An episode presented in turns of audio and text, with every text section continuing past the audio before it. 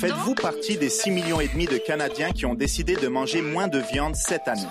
Les chaînes de restauration rapide offrent maintenant des burgers sans viande et le guide alimentaire canadien privilégie désormais les protéines végétales aux protéines animales.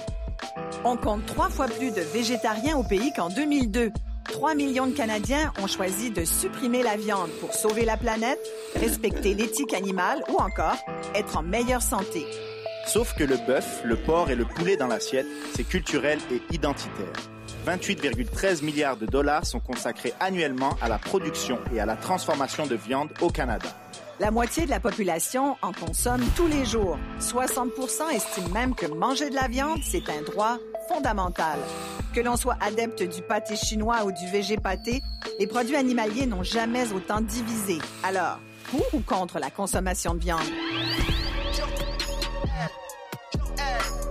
Peut-être qu'il y a 30 ans, il y avait cette espèce de comme image de ah être végé, c'est les hippies, puis on mange juste de la luzerne germée, tout ça. C'est plus ça tout. Une diète qui est végétarienne peut être affreuse et remplie d'aliments transformés. La proportion de gaz à effet de serre qui vient de l'agro-industriel est plus importante que l'industrie du transport. On a tellement travaillé fort au Québec pour développer des terroirs à droite et à gauche, mais ça, ça renvoie à des pratiques, à des traditions. Puis de dire que du revers de la main, on va balayer ça, je trouve que c'est un petit peu dangereux. En tant qu'éleveur de porc, ça ne veut pas dire que parce qu'on a un volume, que c'est moins bien fait. Oui, on veut être productif, évidemment. On veut continuer de faire de la production parce qu'on aime faire ce métier-là, on aime faire ce qu'on fait, on aime nos animaux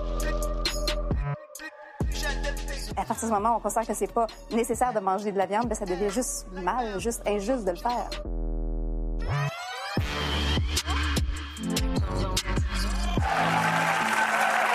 Bonsoir, bienvenue dans notre zone franche. Ce soir, on ose toucher à votre steak. On parle de la viande. En fait, l'homme en mange depuis l'âge de pierre. Sauf que depuis les dernières années, la consommation de viande est devenue un sujet controversé. Ceux qui en mangent se font pointer du doigt. On les accuse de détruire l'environnement, de nuire au bien-être des animaux et de se ruiner la santé. La consommation de viande est devenue un véritable enjeu social. Il y a quelques semaines, il y a même un Costco qui a été pris d'assaut par des militants et pourtant, 90% des Canadiens se disent toujours carnivores. Alors, pour ou contre la consommation de viande, on en discute aujourd'hui. Et pour savoir vraiment où tout le monde se situe, je vous propose un premier tour de table. Jordan Lebel, vous êtes spécialiste euh, de marketing alimentaire. Euh, pour ou contre la consommation de viande? Un prof d'université, ça donne toujours des réponses nuancées, ça dépend. Alors, pour et contre, de façon raisonnée et raisonnable. Merci. Euh, Claude Émilie Canuel, vous êtes propriétaire de la ferme euh, Les Cochons du Roi. Pour ou contre la consommation de viande? Pour la consommation de viande, évidemment. Euh, par contre, on respecte la, position des véganes qui décident de ne pas en consommer. puis, on croit qu'en tant que producteur de porc, on produit une viande de qualité qui est offerte aux Québécois. Vincent Mandeville, vous avez le blog Paléo Québec. Vous en mangez trois fois par jour la viande? Vous n'êtes pas contre? Certainement pas, non, mais je pense que ça peut faire partie d'une alimentation santé, effectivement, de façon raisonnée et raisonnable, pour citer un de nos collaborateurs. Donc, vous êtes pour? Pour. Bernard Lavallée, vous êtes nutritionniste, auteur du livre Sauver la planète, une bouchée à la fois. Pour ou contre la consommation de viande? Ni pour ni contre. Euh, c'est sûr, je suis très nuancé. La science nous dit qu'il faut qu'on consomme moins de viande pour la santé, pour l'environnement, mais est-ce que ça va passer en l'éliminant totalement? Je ne suis pas certain. François Delorme, euh, vous êtes euh, professeur spécialiste dans ces questions-là. Pour ou contre la consommation de viande? Je suis, euh, pour des raisons environnementales, fortement contre. Valérie Giroux, chercheuse en éthique animale. J'imagine que vous êtes contre la consommation de viande? Je suis opposée à la consommation de viande comme à toutes les formes d'exploitation animale parce que je pense que c'est fondé sur une discrimination qui est injustifiable moralement. C'est pas rien, il y a un Québécois sur trois qui affirme avoir l'intention de manger moins de viande au cours des prochains mois. Un Québécois sur trois. Ça fait beaucoup de monde qui vont se trouver une nouvelle étiquette dans les mois qui viennent. Il y en a toutes sortes de nouvelles étiquettes. Vous avez peut-être entendu parler des vegans, des végétariens, des pesco-végétariens. Ça, c'est ceux qui sont végétariens puis qui rajoutent les poissons, les fruits de mer. Il y a les flexitariens. Ça, c'est ceux qui se gardent une petite place pour du bacon. Et évidemment, bon, tout le monde, c'est rare que j'aime dire ça, Mais ce soir, il faut bien le dire, on a une belle brochette d'invités. Parce que la grande question qu'on se pose, c'est est-ce que c'est une mode? Et si c'est une mode, va-t-elle être passagère? Euh, Bernard, vous vous dites, euh, les modes alimentaires, parfois, ça devient des sectes. Ça peut, ça peut le devenir. C'est sûr que puis surtout, ben, dans le cas du véganisme, mais dans le cas de n'importe quel mode où on se rassemble autour de croyances ou de valeurs autour de la santé de l'alimentation, oui, ça peut avoir des espèces de formes de, de culte ou de, de, religion dans le sens où ben, il y a des questions morales qui rentrent en ligne de compte dans l'alimentation. Euh, puis je trouvais ça intéressant la question d'identité. Hein? Donc oui, on se rassemble. Là, on a besoin. Les gens ressentent le besoin de se mettre la, la ligne de moi, je suis flexitarien, végétalien, pesco-végétarien. Il y a quelque chose de très intéressant à creuser là-dedans, de se dire pourquoi est-ce qu'on a besoin de se définir autant par les aliments qu'on consomme? Valérie, vous, vous êtes, euh, c'est clair, vous, vous êtes végane. Et vous êtes aussi, expliquez-nous, l'autre, euh, vous êtes antispéciste. C'est-à-dire que je suis végane, ce, que je, ce qui est différent d'être végétalien? Donc, pour moi, c'est pas une question de diète alimentaire seulement, c'est une opposition de principe, une opposition euh, éthique à l'exploitation des animaux. Donc, ce que je, mange, c'est simplement euh, la conséquence logique d'une position euh, de justice. Qui est un mode de vie, finalement. C'est un mode de vie, mais qui vise à faire changer les choses de sur le plan institutionnel. Et je, donc, j'ai l'impression de contribuer par mon mode de vie, si on veut, à des, euh, des changements de, de, de culture, d'habitude qui pourraient permettre la libération animale. Mais c'est une question intéressante parce que c'est vrai que dans les parties de famille, dans les dîners avec des amis, ça commence à être compliqué. Tout le monde a son espèce de menu. Euh, vous, vous êtes paléo. Mettons que je vous invite, par exemple. Qu'est-ce qu'il faut que je mette dans le menu? Euh, c'est plutôt qu'est-ce qu'il ne faut pas mettre dans le menu. c'est ça. Prenez-le comme vous voulez. En fait, le diète paléo a, cette mauvaise étiquette-là de ce que les hommes de caverne mangeaient. Mais en fait, c'est plus de se fier à la biologie de l'évolution pour savoir qu'est-ce qu'on devrait manger pour être en santé optimale. Donc, le paléo ultra strict ne mangera pas de produits céréaliers, pas de légumineuses, pas de produits laitiers. Mais euh, étant moi-même, oui, je m'affuble l'étiquette paléo, mais je vais aussi me qualifier de diagnostic nutritionnel. Je vais travailler avec des clients comme entraîneur qui veulent atteindre des, certaines compositions corporelles, certains objectifs athlétiques. J'ai des végétariens parmi mes clients, puis ça me fait ni chaud ni froid. Je vais structurer en fonction de ce qu'ils veulent, de leur désir.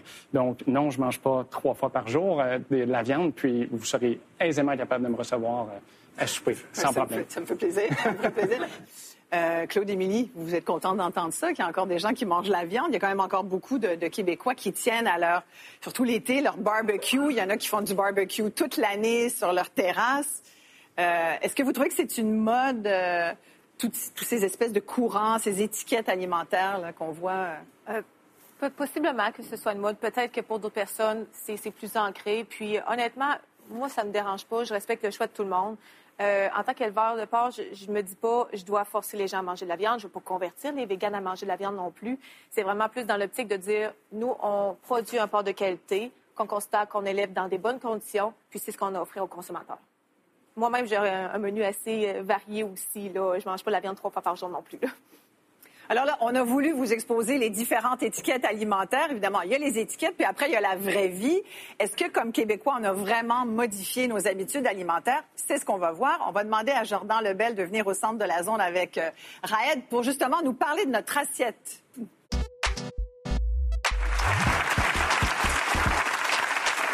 Jordan Lebel, vous êtes professeur de marketing alimentaire à l'Université Concordia.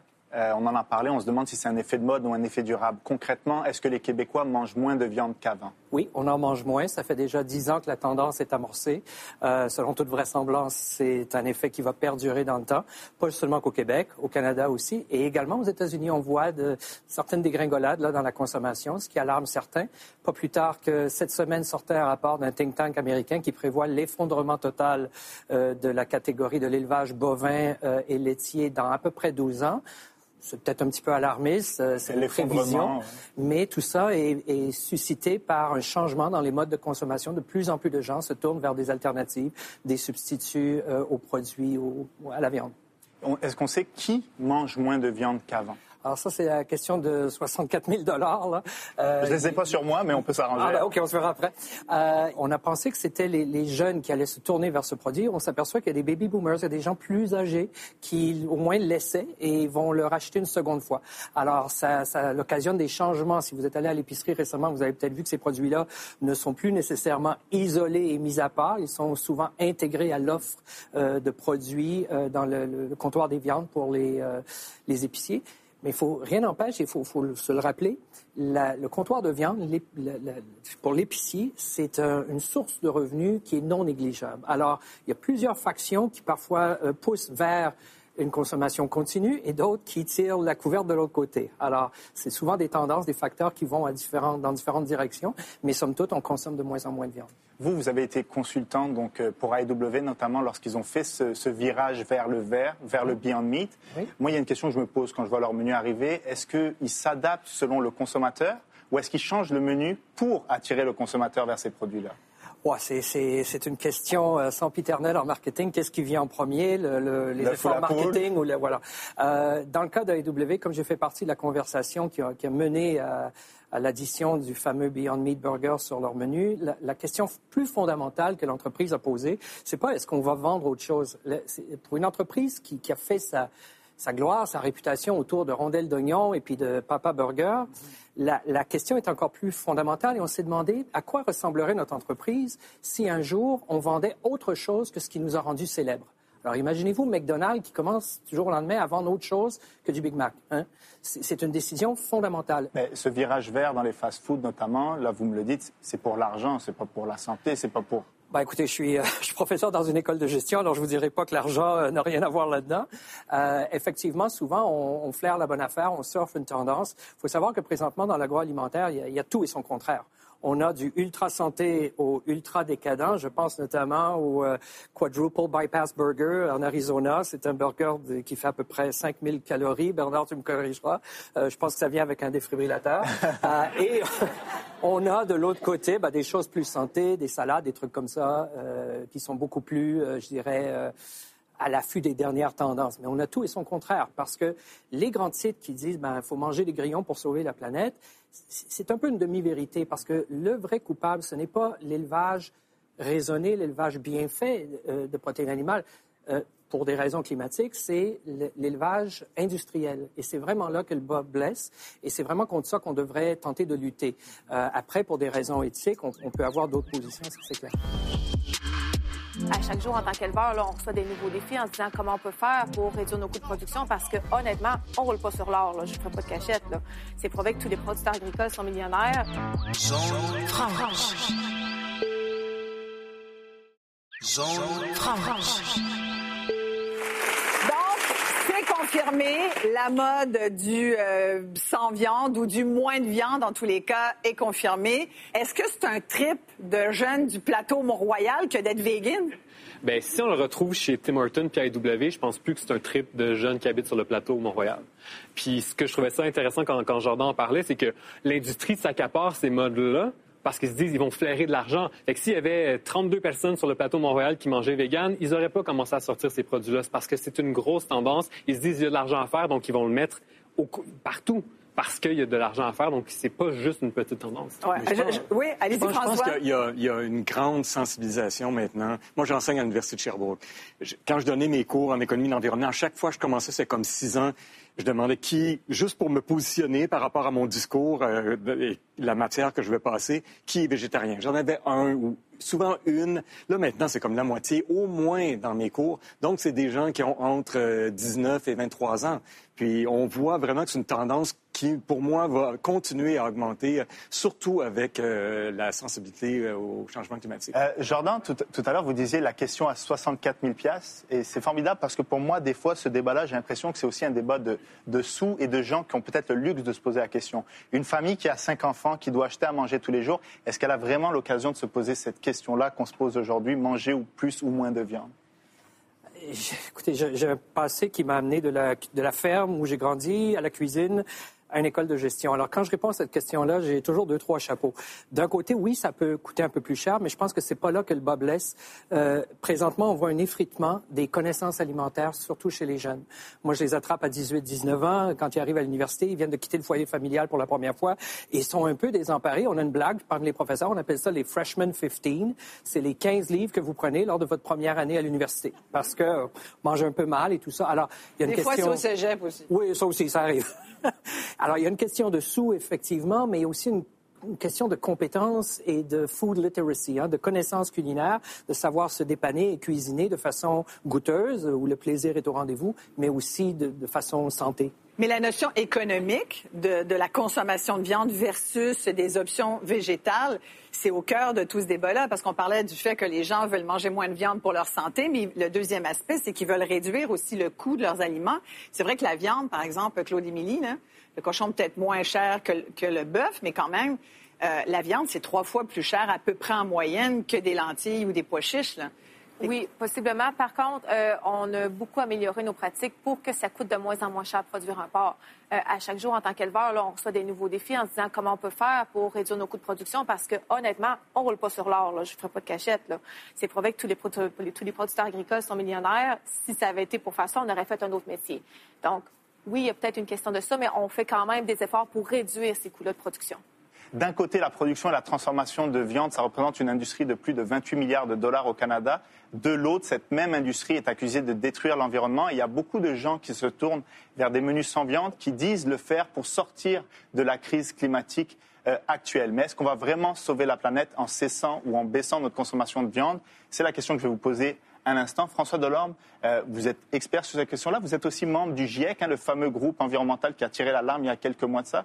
C'est quoi l'empreinte carbone de notre consommation de viande? Moi, j'ai une, position extrêmement logique là-dessus. Je me dis, si c'est vrai qu'il faut faire quelque chose avant 2030, avant qu'on perde le contrôle, admettons, qu'il faut vraiment diminuer les gaz à effet de serre de 45 donc pourquoi on s'attaque pas sur le gaz sur lequel la molécule qui va nous donner des résultats. Donc, c'est pour ça que moi, mon, mon credo là-dessus, puis il a été un peu comme validé. Moi, ça fait comme trois ou quatre ans que je tiens ce discours-là, mais le GIEC a sorti un rapport en août 2018 disant il faut changer l'alimentation. Mais la logique, c'est pas juste ah, c'est parce que c'est cute. C'est juste parce qu'on essaie d'être le plus efficace possible avant 2030. Donc, si je vous dis, ben, il y a, un candidat sur lequel on peut travailler, puis que ça va être efficace et ça va diminuer les, les gaz à effet de serre de façon rapide, ben, ça veut dire que c'est incontournable qu'il faut travailler sur l'alimentation.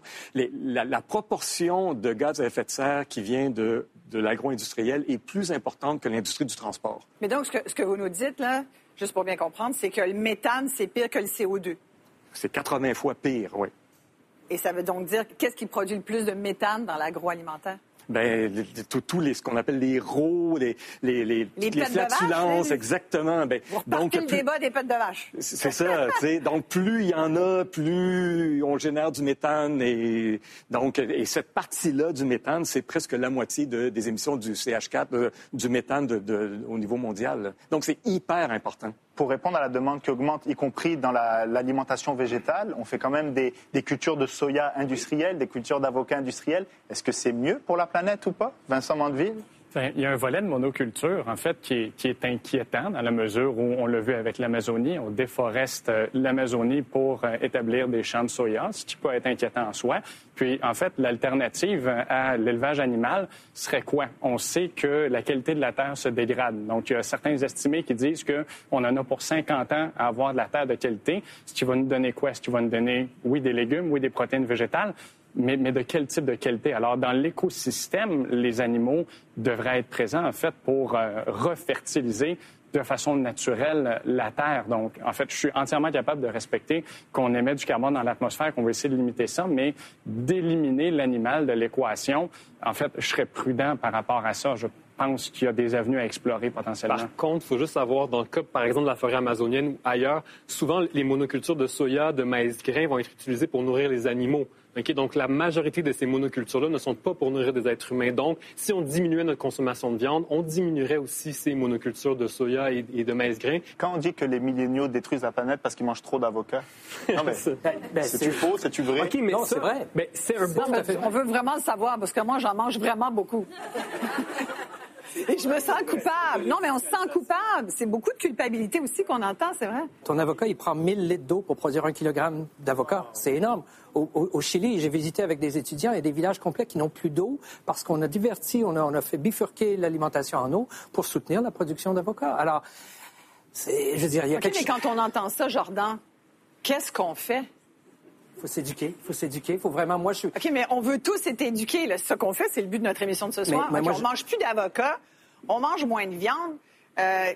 Je pense pas te dire de plus manger d'avocat, puis je pense que... Mais c'est ce que les gens disent. Qu'est-ce qu'on mange qui qui nous coûtera pas un bras? Il y, a, deux questions. Là. Il y a la, sensibilisation. je pense que c'est correct de faire des choses qu'on ne sait pas trop quand on ne sait pas. Le problème, c'est les faire quand on le sait. Donc, si je sais que, oh mon Dieu, je ne savais pas, les avocats, ben OK, je vais en prendre moins, ou c'est comme des lundis sans viande, mais qu'est-ce que je fais les six autres jours? C'est ça qu'il faut savoir. L'autre chose, c'est, euh, et Jordan en a parlé tout à l'heure, moi je ne serais pas allé là dans une émission de télé, mais je vais le faire quand même.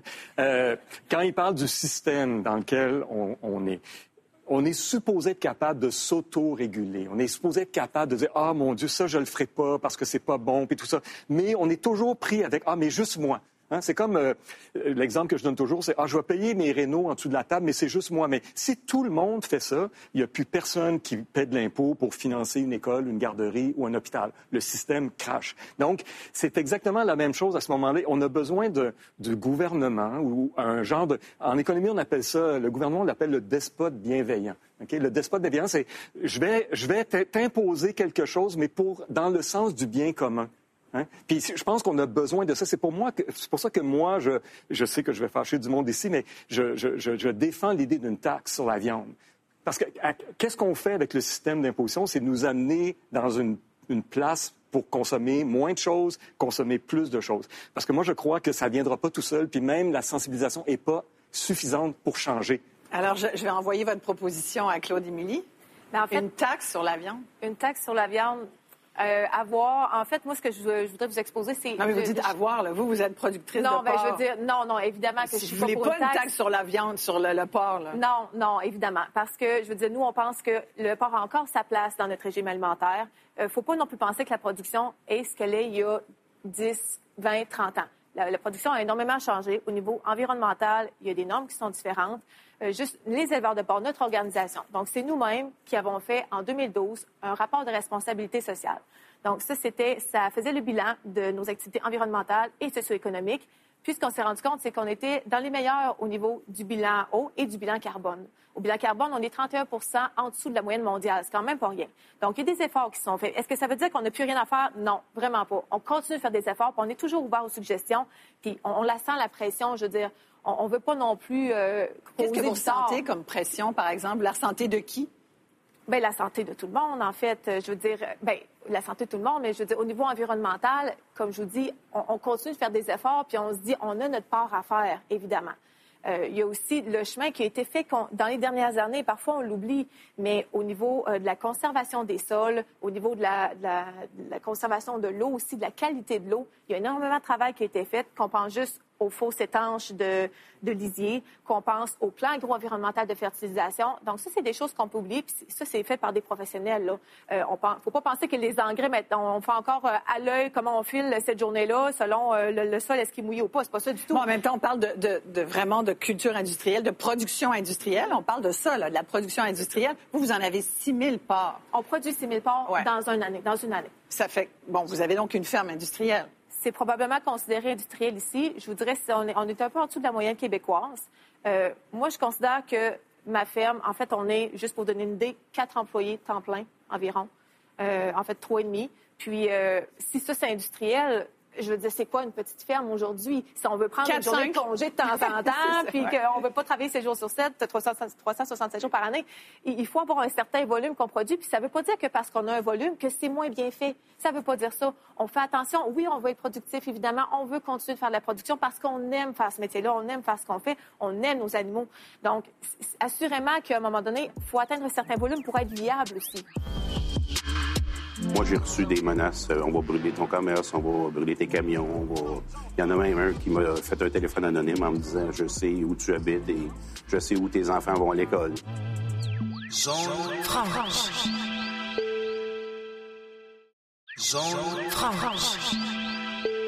Mais Claude Émilie, vous l'avez entendu, le, problème qu'on entend depuis tantôt, c'est pas que c'est l'élevage qui est un problème, c'est l'élevage industriel. Ça vous fait quoi, vous, à titre d'éleveuse, d'entendre ça? Ben, en fait, moi, ce que je me dis, c'est que je vais continuer de faire mon travail là-dedans. Je vais continuer d'essayer de, de réduire au minimum l'empreinte que je peux avoir.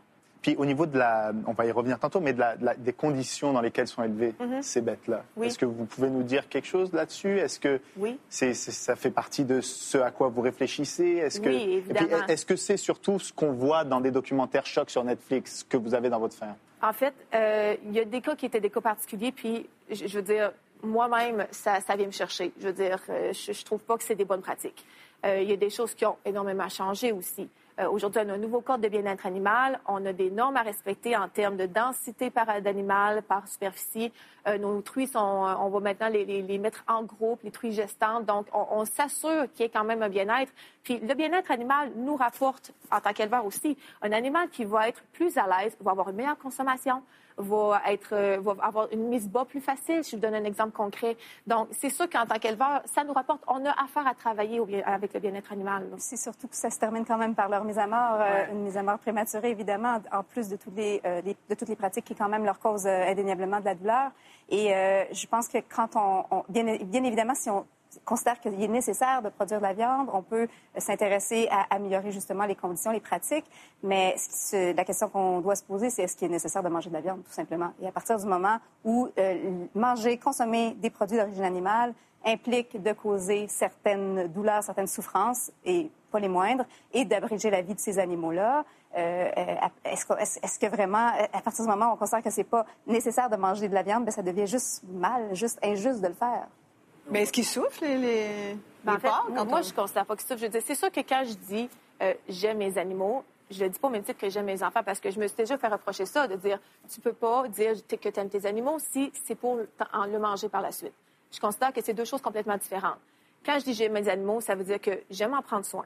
Euh, puis là, je vais vous exposer, c'est quoi un peu notre vie en agriculture? Je veux dire, c'est autant de dire, bon, ben un soir de semaine, il faut que j'amène les enfants à la ferme parce que notre, travail n'est pas fini, j'ai des trucs qui mettent bas, il faut que j'en prenne soin, il faut que je regarde si tout se déroule bien, je les laisserai pas aller comme ça.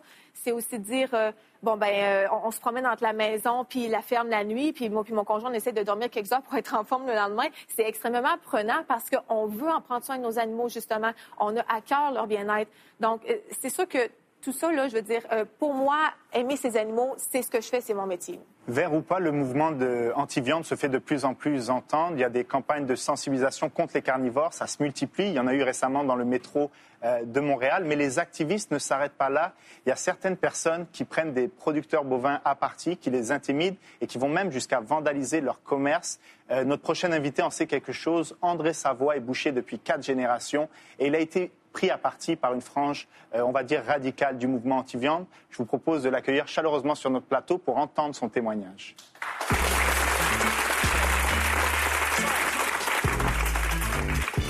André Savoie, merci d'être là. Vous êtes boucher euh, de père en fils, en fait, d'arrière-grand-père en petit-fils. Oui, tout à fait. Euh, c'est une recette de porcelet en crapaudine qui a mis le feu au chaudron. Racontez-moi comment les réseaux sociaux se sont enflammés à cause de votre recette. Bien, c'est arrivé comme vous avez euh, mis la table en disant, ben, en crapaudine, euh, normalement, un méchoui, ce qu'on voit, ben, c'est la fourche à travers le porcelet, puis ça tourne. Là, le client, lui, euh, c'est un, type qui, voyageait beaucoup. Il avait vu en Europe une autre façon de faire. Le, cochon est rouvert en crapaudine, comme si on ferait un poulet en crapaudine. Puis il est, comme inséré dans une broche, en dessus, en dessous. Il est écartelé. Il est écartelé, puis on le voit pas cuire. Hein. Il est mis dans une espèce de, de, de, tombeau, pour dire, puis euh, la braise est en dessous, puis il referme le couvert. C'est comme ça. Il y a chaud. Euh, oui. Il a chaud, puis il n'est pas bien. C'est ça.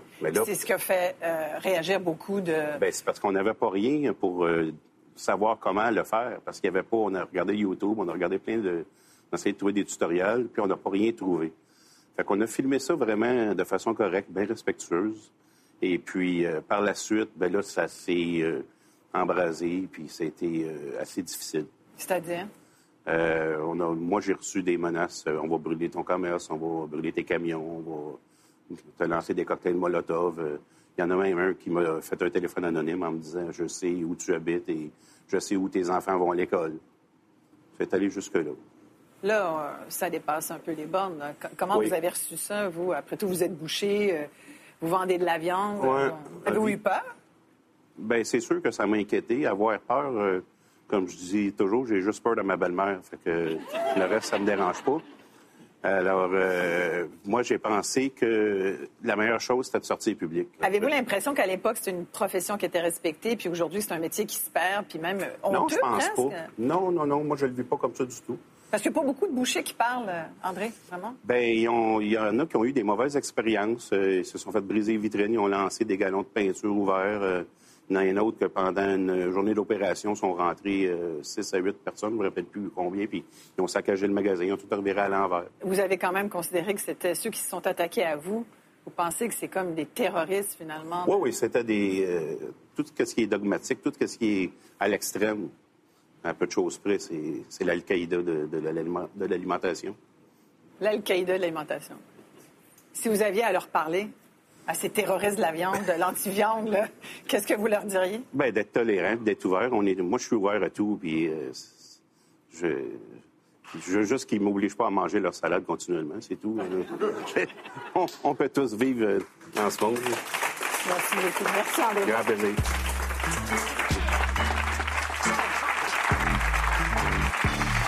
C'est toujours euh, assez étonnant d'entendre parler de ce genre d'histoire et d'un tel degré de violence qui peut être euh, atteint pour ce genre de débat. Valérie Giroux, je vous voyais beaucoup réagir. Vous êtes chercheuse en éthique animale et je sais que euh, vous vous dites que des fois le vandalisme peut aider à éveiller les consciences. J'ai envie de vous demander, même dans un cas comme celui qu'on vient d'entendre, du point de vue, en tout cas, de l'éthique animale, de, de, nos préoccupations de justice envers les animaux, être extrémiste, c'est difficilement, je pense, un défaut, au sens où, quand il s'agit des droits fondamentaux individuels, on n'est pas modéré. Quand il s'agit des droits, des droits de nos enfants à ne pas être exploités ou euh, de, notre position contre l'esclavage, on n'est pas modéré. On va jusqu'au bout de, de, nos, de, nos convictions. Et je, trouve qu'il ne s'agit pas de toujours non plus dire qu'une position modérée risque d'être la plus près de la vérité morale, disons. OK, les animaux, à partir de quel moment on pourrait les manger ou pas? Genre, si un animal meurt de sa mort naturelle. Genre, le bœuf de Kobe qui reçoit des massages, qui a un meilleur niveau de vie que la, plupart des humains, est-ce que j'ai le droit de le manger sans me sentir mal parce que je sais qu'il a bien vécu, qu'il a été traité de la bonne façon, etc. C'est ça la ligne qu'on essaie de départager. À mon avis, être traité de la bonne façon, mais être mis à mort prématurément, ça enfreint les intérêts fondamentaux de l'individu. Donc non, ce ne serait pas acceptable. Par contre, manger la chair d'un animal qui est mort de mort accidentelle, si on y tient, je pense que ça ne soulève aucun problème éthique personnellement, sauf peut-être le fait, le fait qu'on le ferait pas si c'était un cadavre humain et que là, on peut maintenir peut-être une espèce de, spécisme, de, différence entre... Mais c'est un gros débat, ça. Ouais, mais disons que un gros débat. ne suscite pas... On parle de la viande de laboratoire, la viande synthétique, par exemple, ou les... les c'est pas le fait de, mettre dans son corps quelque chose qui viendrait d'un animal, c'est le fait de causer des torts à un animal vivant, conscient, qui est le problème. Donc, c'est pas... Jordan, je vous vois bouillir tout parce que Valérie, tu as dit le mot que, j'avais en tête, c'est la viande synthétique. Euh, il y a un mois, on a fait la première dégustation de saumon euh, cultivé in vitro. On l'a fait avec du bœuf il y a 3-4 ans, quoi. Euh, on avait fait un peu les, grands, les, manchettes, le burger à 1000 dollars, quelque chose comme ça. Évidemment, les coûts de production sont encore exorbitants. Et tout ça, encore une fois, ça sort de Silicon Valley, ça sort d'Amsterdam où il y a des laboratoires absolument incroyables. Présentement, c'est prohibitif au niveau du coût, mais ça peut ouvrir une, porte à des développements intéressants. En termes de maladies ou d'afflictions que les végétariens pourraient avoir, on peut penser à, entre autres, plus de dépression. Il y a plus euh, de maladies ischémiques, par exemple, qui ont été décelées. Donc, ça va, ça vient de tous les bords. Zone franche. Zone franche. En 2015, le Centre international de recherche sur le cancer a classé la viande rouge parmi des aliments qui seraient cancérigènes. Et d'ailleurs, le fait que certains migrent vers des alimentations sans viande, c'est pour être en meilleure santé. En tout cas, c'est la raison évoquée dans 85 des cas. Mais est-ce qu'une alimentation sans viande nous rend vraiment en meilleure santé? On va se poser la question. Bernard Lavallée, nutritionniste, est-ce qu'il y a un consensus scientifique sur cette question-là? Oui. Donc, il est clair que, donc, les, si on regarde les études sur les végétariens et les végétaliens, ils souffrent de moins de la plupart des maladies qui tuent le plus de Canadiens chaque année. Donc, maladies du cœur, cancer, diabète de type 2, oui, clairement. L'autre question qu'on va souvent se poser, c'est OK, est-ce qu'ils ont plus de carences? parce que c'est l'espèce de, mythe de les végétariens manquent de tous les nutriments. Quand on regarde les études, encore une fois, l'ensemble des études, il n'y a pas plus de carences chez les végétariens que chez les omnivores. Par contre, il y a deux règles à suivre si on veut. Il faut que ces personnes-là euh, mangent à suffisamment diversifié. Donc, je dis n'importe quoi, mais si je mangeais juste des haricots rouges toute la journée, clairement que je vais manquer de quelque chose. Mais ça, c'est même si je mangeais, je buvais du lait toute la journée, je manquerais de quelque chose aussi. Euh, et l'autre chose aussi, c'est de manger suffisamment. Donc, quand ils remplissent leurs besoins en calories, donc ils mangent suffisamment et qu'ils mangent diversifié, il n'y a pas plus de carences chez les végétariens et les, euh, végétaliens. De ce côté-là, vous êtes plus du côté des végétariens, vous avez l'air en super bonne santé, mais on a Vincent de l'autre côté qui a l'air vraiment en très très bonne santé et qui mange beaucoup de viande. Tu manges de la viande tous les jours? Je vais en manger presque tous les jours, effectivement. Puis le fameux guide alimentaire canadien dont on parlait plus tôt euh, statue qu'à peu près le quart de l'assiette devrait représenter une portion de protéines. Ce avec quoi je suis grosso modo d'accord. Donc ça ne veut pas dire manger de la viande à tous les repas, des quantités phénoménales. Puis je réagirais par rapport à quelques éléments que Bernard a soulevés. Euh, c'est vrai qu'il y a des études qui ont statué que les végétariens vivaient en général plus longtemps. Études qui pourraient être biaisées en fait par le biais de ce qu'ils disent en anglais le healthy user bias, le biais de l'usager en santé. Euh, ces études-là vont, par exemple, être faites sur les avantistes du septième jour, des gens qui ont une hygiène de vie irréprochable, euh, par exemple. Donc, de dire que la viande est un carcinogène probable, la viande transformée, euh, oui, absolument. Donc, manger vos cinq tranches de bacon par jour, c'est peut-être pas la meilleure des idées. De la viande rouge non transformée, en quantité contrôlée, en absence de tabagisme, en absence d'alcoolisme, en présence d'activité physique, c'est, je ne crois pas, associé à des risques de mortalité plus élevés. Puis on pourrait parler de carences. En fait, euh, les carences sont, je crois, présentes chez beaucoup de végétariens au niveau du fer. Euh, on peut penser au zinc. Puis en termes de maladies ou d'afflictions que des végétariens pourraient avoir, on peut penser, entre autres, plus de dépression. Il y a plus euh, de maladies ischémiques, par exemple, qui ont été décelées. Donc ça va, ça vient de tous les bords. Puis ce qu'on doit en conclure, c'est que on ne sait pas. Les études en nutrition coûtent hyper cher à réaliser. C'est extrêmement difficile à statuer quoi que ce soit de clair et de définitif. Des chips, c'est vegan, mais c'est pas forcément meilleur. Et voilà, une diète qui est végétarienne peut être affreuse et remplie d'aliments transformés. Bon, je pense que je, je, je veux rajouter un peu là-dessus. C'est sûr que les études en nutrition, c'est un peu mon, dada. Mais euh, oui, c'est clair, des études en nutrition, c'est vraiment difficile. J'aime vraiment l'exemple du LT User Bias. Donc oui, clairement que si tu es quelqu'un, c'est probablement ça, les, études qu'on a, c'est que les gens qui étaient végés il y a 10, 15, 20, 30 ans, probablement que c'était des gens aussi qui étaient plus intéressés par la santé, qui avaient peut-être de meilleures habitudes. Donc c'est un peu ça mon raisonnement de dire, est-ce que dans les prochaines années, si ça devient plus répandu, puis qu'on se met à manger tous très transformés, est-ce que les bénéfices seront encore là? J'en suis pas certain. L'autre chose aussi, c'est, euh, puis quand on regarde le guide alimentaire, le but, c'est pas de dire qu'on doit être végétarien pour, pour être en santé. C'est pas non plus ce que les études disent. Diminuer la consommation de viande comparativement à ce qu'on mange aujourd'hui, clairement. Ça, la science est assez, euh, assez fiable là-dessus. On sait qu'on doit diminuer la consommation de viande. Euh, mais c'est pas vrai. Ça serait pas vrai de dire qu'on doit éliminer la viande pour être en meilleure santé. Et c'est pas vrai non de que c'est contre-productif. Pardon? Je dirais même que c'est contre-productif. La viande, je le dis, est dense en nutriments. Je veux dire, pensons aux œufs, pensons aux abats. C'est des multivitamines naturelles. Puis cette culture-là alimentaire se perd. On en parlait. Est-ce que c'est un débat générationnel? Ma grand-mère sait cuisiner des abats. Qui ici sait cuisiner des abats? Qui aime manger du foie? Je vais la seule, j'en mange. Mais on en, on en, mange quand même beaucoup de viande. Là. On en mange trop. Ouais, on mange quand même 35 kilos de bœuf. 32 kilos de porc, 25 kilos de poulet. Et l'OMS dit qu'on devrait en manger à peu près 16. Donc, je trouve qu'on est en train de couper les cheveux en quatre. Tu sais, il manque des nutriments. Moi, je suis dans le monde du triathlon depuis très longtemps. Puis je pense que, comme dans n'importe quoi, euh, il faut faire attention à notre alimentation, surtout plus on fait, par exemple, des sports euh, d'endurance et ce genre de choses-là. Mais le principe de précaution, moi, c'est toujours ça que j'avance un peu. Est-ce que l'OMS nous dit qu'on mange trop de viande? Est-ce que la viande est source de cancer? Oui. Donc, je devrais en manger moins. Combien? On en mange à peu près deux fois trop. Donc, l'idée, c'est de s'en aller dans cette direction-là. Moi, je, pense qu'il faut éviter de tout ou rien, puis je, je vais être parfait. L'idée, c'est pas d'être parfait. L'idée, c'est de s'en aller vers de plus en plus de cohérence. En même temps, peut-être sur, les modes de, production euh, du bétail, entre autres, il y a des expériences en Californie qui sont vraiment intéressantes. Mais quand on regarde la vraie vie, est-ce que c'est réaliste de penser que, par exemple, l'élevage très ancestral, euh, le petit élevage, par exemple, 12, 12 porcs, 3 vaches, puis quelques poulets, est-ce que ça peut nourrir la planète? Il y a ça aussi, il y a la réalité de la chose. On ne pourrait jamais produire autant de viande de cette façon-là. Ça, c'est clair. C'est que si on s'en allait vers des modèles alternatifs de production de viande, donc des plus petits, deux, trois animaux dans la ferme qui vont être plus dans un, contexte d'écosystème et tout ça, on serait jamais capable de produire autant de viande. Il reste que l'élevage industriel est très efficace pour produire des grandes quantités de viande. Il ça fait nourrit la planète. Ça a sorti plein de gens de la ben, je veux dire pas, c'est pas juste la viande. Je veux dire, la viande n'est pas la seule chose qui nourrit la planète. Euh, loin de là, en fait, la planète se nourrit beaucoup plus de végétaux que, d'animaux. Mais, mais donc, euh, il faudrait de toute façon diminuer notre consommation de viande, peu importe. Même si on s'en allait vers des modèles, c'est de mieux choisir notre viande, on devrait quand même en manger moins, peu importe. Mais est-ce, qu'on s'entend là-dessus?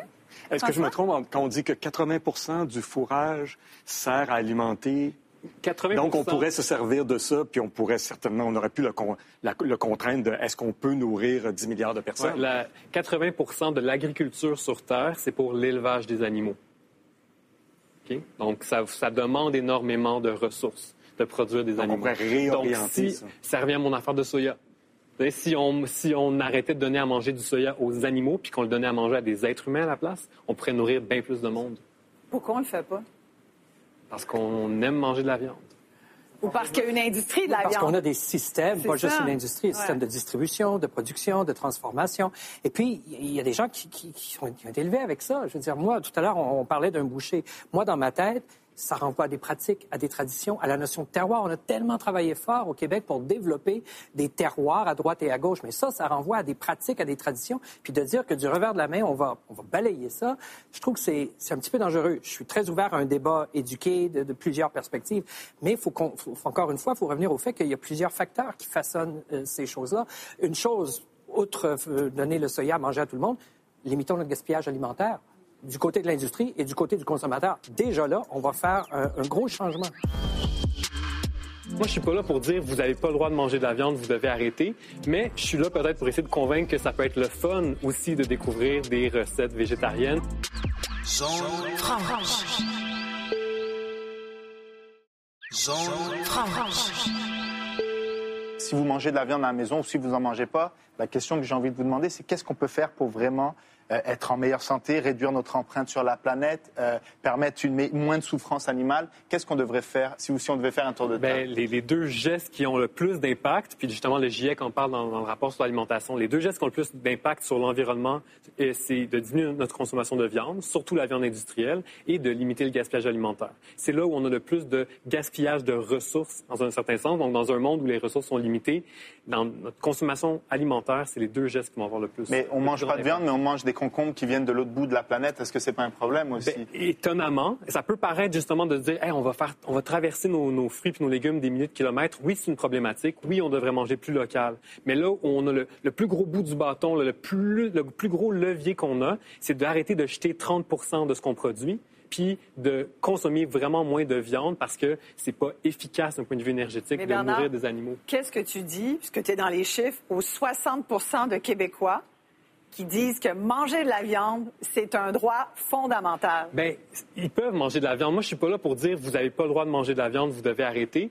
Mais je suis là peut-être pour essayer de convaincre que ça peut être le fun aussi de découvrir des recettes végétariennes. Peut-être qu'il y a 30 ans, il y avait cette espèce de comme image de ah être végé, c'est les hippies, puis on mange de la luzerne germée, tout ça. C'est plus ça pantoute. Vous allez sur n'importe quelle page Instagram, n'importe quel blog, n'importe quel euh, chaîne YouTube, vous allez avoir plein de recettes super savoureuses, même des, livres de recettes qui ne sont pas végés vont avoir des, sections végés.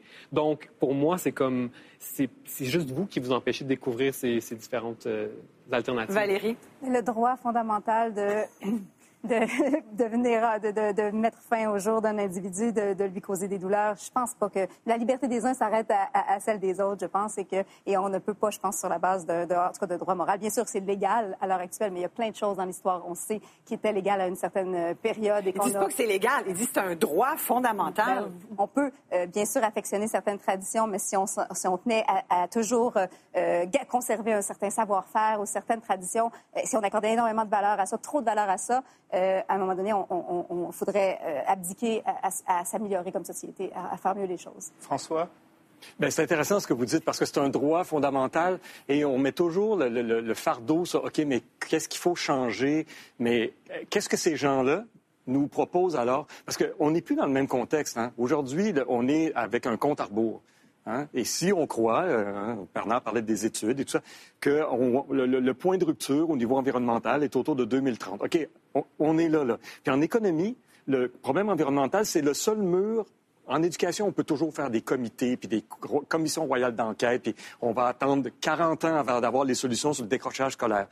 En environnement, on ne peut pas. Le mur ne se déplace pas. Donc, on se rapproche de plus en plus du mur et les solutions vont devoir être de plus en plus radicales à mesure qu'on s'approche de ça. Donc, ces gens-là, je leur demanderais, OK, ben, si c'est un droit fondamental, euh, quelles sont tes solutions à toi pour régler le problème environnemental. Moi, je suis curieux parce que j'en vois pas vraiment d'autres que le système euh, avec lequel on a. Puis, comme Bernard le disait, je pense que ça, c'est une façon rapide et efficace de diminuer nos émissions de GES. En tout cas, merci à nos invités d'être venus sur le plateau de Zone Franche ce soir, vraiment. Merci également au public à la maison. D'ailleurs, euh, si vous voulez nous rejoindre en studio, vous avez qu'à vous rendre à l'adresse de Public Cible qui apparaît quelque part sur l'écran. Et on vous suggère bien sûr de nous réécouter euh, sur le site de Télé-Québec à n'importe quel moment de la semaine. Passez une bonne, bonne semaine. semaine. Merci